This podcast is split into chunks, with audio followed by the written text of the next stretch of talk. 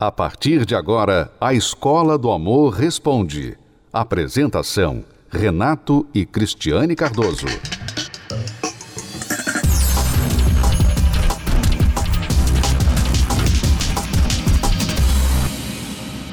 Vamos a uma pergunta de uma amiga que não quer se identificar. Tenho 33 anos, sou casada há 7. Casei com meu primeiro namorado um rapaz de família, pois eu também sou a primeira namorada dele. Assim que casamos, por falta de experiência de ambas as partes, principalmente minha, eu acabei traindo-o. Eu estava carente e ele não me dava tanta atenção. Sempre fui uma pessoa carente de sentimentos, pois não tinha e não tenho isso da minha família. Hoje estou muito arrependida. Já faz dois anos que aconteceu. Eu Olho ele com ótimos olhos. Tento ser a esposa ideal para ele por causa dessa culpa que carrego dentro de mim. Não temos filhos, pois eu perdi nossa bebê recentemente. Quero ser mãe novamente, mas essa dúvida está me matando. Sei que se eu contar para ele, ele não vai me perdoar, pois sempre falamos nisso. O que eu devo fazer?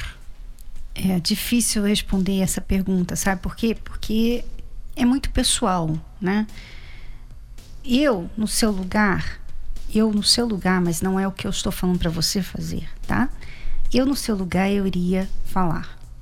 Porque essa culpa ela está te prejudicando. Você pode ter é, mudado, você nunca mais fez isso, né? Você procura fazer tudo do melhor, mas a culpa tá ali e a culpa não vai embora, porque você errou para com seu marido, né? Você não errou só para com você, você errou para com seu marido. Então, se o preço a pagar é que ele não perdoe e vá embora, mas que você tenha a sua consciência limpa, então você tem que ver qual o preço que você quer pagar. Você quer pagar esse preço ou você quer ficar com essa culpa para o resto da vida porque não tem como ela ir embora enquanto você não colocar a limpo nessa situação. Porque, veja bem, Renato, não tem como a pessoa eliminar uma culpa.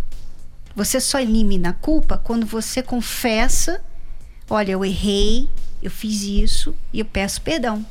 Então, se a pessoa perdoar ou não, mas pelo menos aquela culpa não vai mais te acusar. Você se limpou diante da pessoa, você se arrependeu, quer dizer, aquilo ali não fica mais no escuro. Enquanto fica no escuro, você pode fazer tudo do melhor. Você pode ser a melhor pessoa do mundo. Mas aquela culpa, porque ela está ali escondida, ela não vai deixar você se sentir bem com você mesma. Então, eu, no seu lugar, eu falaria: Agora, isso é uma decisão pessoal e, sinceramente, não é uma coisa que eu ou o Renato podemos falar o que você tem que fazer. Exato. Isso aqui você tem que decidir, tá? Você sabe o marido que você tem, você diz que tem certeza que ele não vai te perdoar. Bom, de repente você ficaria surpresa. Você... Pode ser que ele não vá te perdoar, pode ser que você fique surpresa, que ele te surpreenda. Mas você tem que ver qual a situação. Por exemplo, há casos em que o marido é uma pessoa da natureza agressiva e nem é seguro você confessar, nem é seguro, né? nem é sábio você confessar se você acha que a sua vida está em risco. Então, há uma série de fatores que você tem que considerar. É por isso que Deus aconselha né, que a gente não erre, que a gente não peque que a gente não cometa a traição, o adultério, porque o fardo que você vai carregar depois disso, a dor que você vai sofrer e causar a outra pessoa, em muitos casos insuportável. É difícil. Então a melhor coisa é não errar. Então as pessoas, às vezes, elas pensam assim, justificam suas traições por falta de atenção. Ah, mas você não me deu atenção. Ah, mas também a gente estava com problema no casamento. Justificam isso e acham que a traição depois vai ficar por isso mesmo, que ela vai conseguir virar página e tudo vai continuar bem. Não, não fica bem. Sempre fica uma marca. E às vezes irrecuperável. Então você tem que considerar, você tem que considerar a estrutura do seu marido ouvir isso e a sua estrutura em continuar com isso sem confessar. Você tem que considerar isso. E também tem um outro fator. a pessoa com quem você o traiu, né? Porque a partir do momento que você envolveu uma outra pessoa, isso não é mais segredo. Isso é segredo para você, para o seu marido por enquanto, mas a grande chance disso vir à tona, mesmo que não seja por você. Então, você não acha que seria pior se seu marido souber disso que não seja por você? Então, amiga, nós não temos resposta mágica para você, infelizmente. Mas você precisa, além de tomar essa decisão, você precisa olhar atrás e aprender de tudo isso as lições que tem aí para serem aprendidas, tá? Então, por exemplo, você culpa uma carência, você culpa a falta de atenção dele. Então são coisas que você tem que trabalhar. Você disse que hoje está tentando compensar sendo uma ótima esposa para ele. Muito bem. Tá bom, você está fazendo essa parte. Mas e ele? Ele está fazendo a parte dele também? Você, talvez por culpa, motivada por essa culpa, você se esforça demasiadamente porque você está movida pela culpa. Mas ele talvez ainda não mudou a parte dele, que é te dar atenção, que é ser o marido que você é, espera que ele seja, que o marido deve ser. Então você vai acabar chegando um momento que você também vai ficar desgastada. Você vai pensar, poxa, só eu me dou, me dou, me dou, e ele só recebe, não faz a troca. Então há um problema mais sério aí, que foi o problema que já havia antes da traição, tá bom? Eu sugiro que vocês busquem, aliás, você, se ele não quiser, né, nem seja por essa razão, não necessariamente para vir falar sobre a traição, mas que vocês busquem participar das palestras que nós fazemos sobre relacionamentos. Porque se ele ficar fortalecido espiritualmente, então ele poderá também ter mais condições de te conceder o perdão e de reconstruir o casamento.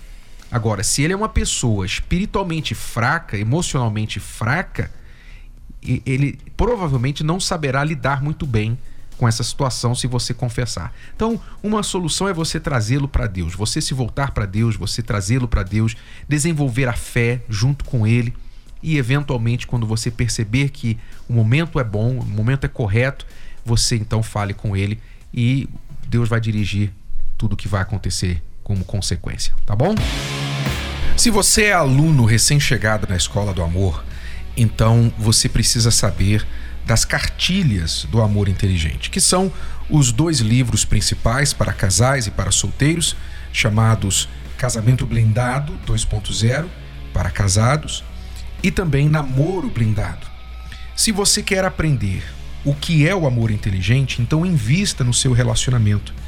Adquira o livro que você vai gostar de ler, mesmo se você é o tipo de pessoa que não gosta de ler, porque trata de você, do seu eu, você vai se conhecer melhor, você que está em um relacionamento vai conhecer o parceiro melhor, entender a cabeça do homem, você mulher.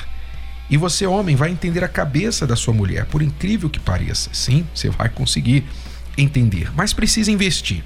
Então vá até uma livraria e adquira Casamento Blindado 2.0 ou Namoro Blindado, o seu relacionamento à prova de coração partido, que não é só para quem está namorando, é para solteiros também, que ainda nem namoram, tá bom?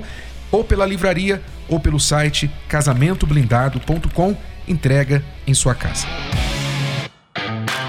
Acesse as redes sociais da Escola do Amor e receba dicas valiosas sobre o amor inteligente.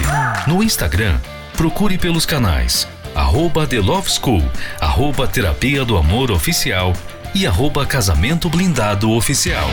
Vamos falar novamente para que você não esqueça no Instagram, arroba The Love School, arroba Terapia do Amor Oficial e arroba Casamento Blindado Oficial. No Facebook, acesse os canais facebook.com barra Escola do Amor, facebook.com barra Terapia do Amor e facebook.com barra Casamento Blindado. Anote para não esquecer. No Facebook, acesse facebook.com barra Escola do Amor facebook.com barra terapia do amor e facebook.com barra casamento blindado.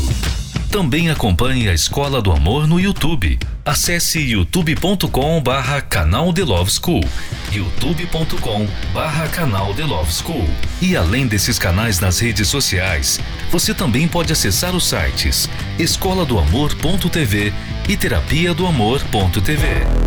Escola do Amor, ensinando o amor inteligente. A Escola do Amor Responde. Vamos agora responder a pergunta da Gislaine. Namoramos por três anos. Meu marido e eu tentamos juntar dinheiro para comprar a nossa casa, mas não conseguimos. Então decidimos alugar.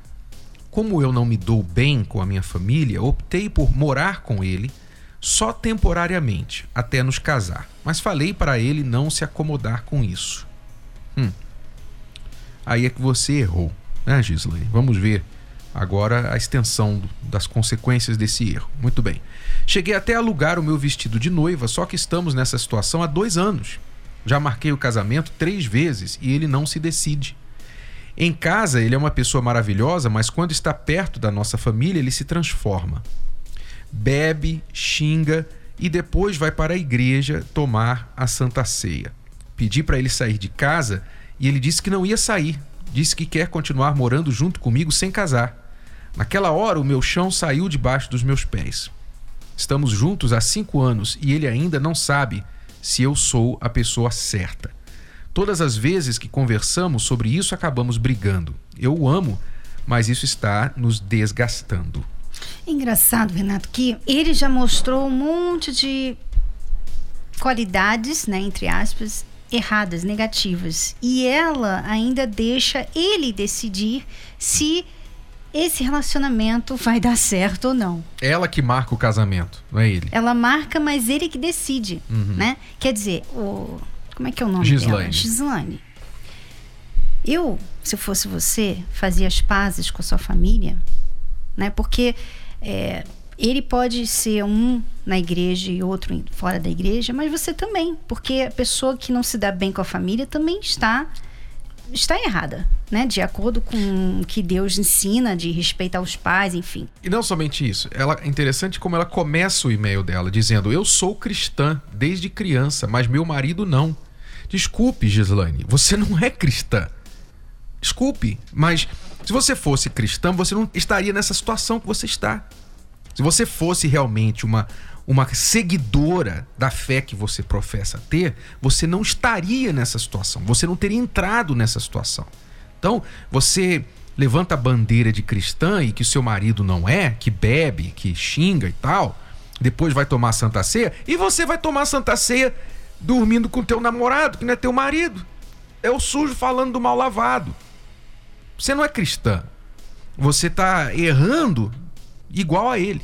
Aliás, Pior, né? e, Pior. aliás, você errou pior porque você que colocou essa situação e ele simplesmente aceitou. Agora você quer que ele mude uma coisa que você não condicionou antes dele entrar. Então, a culpa aqui é sua, Gislane. Você está eh, recebendo o que você merece, tá? E por isso que a gente está soltando os cachorros em cima de você.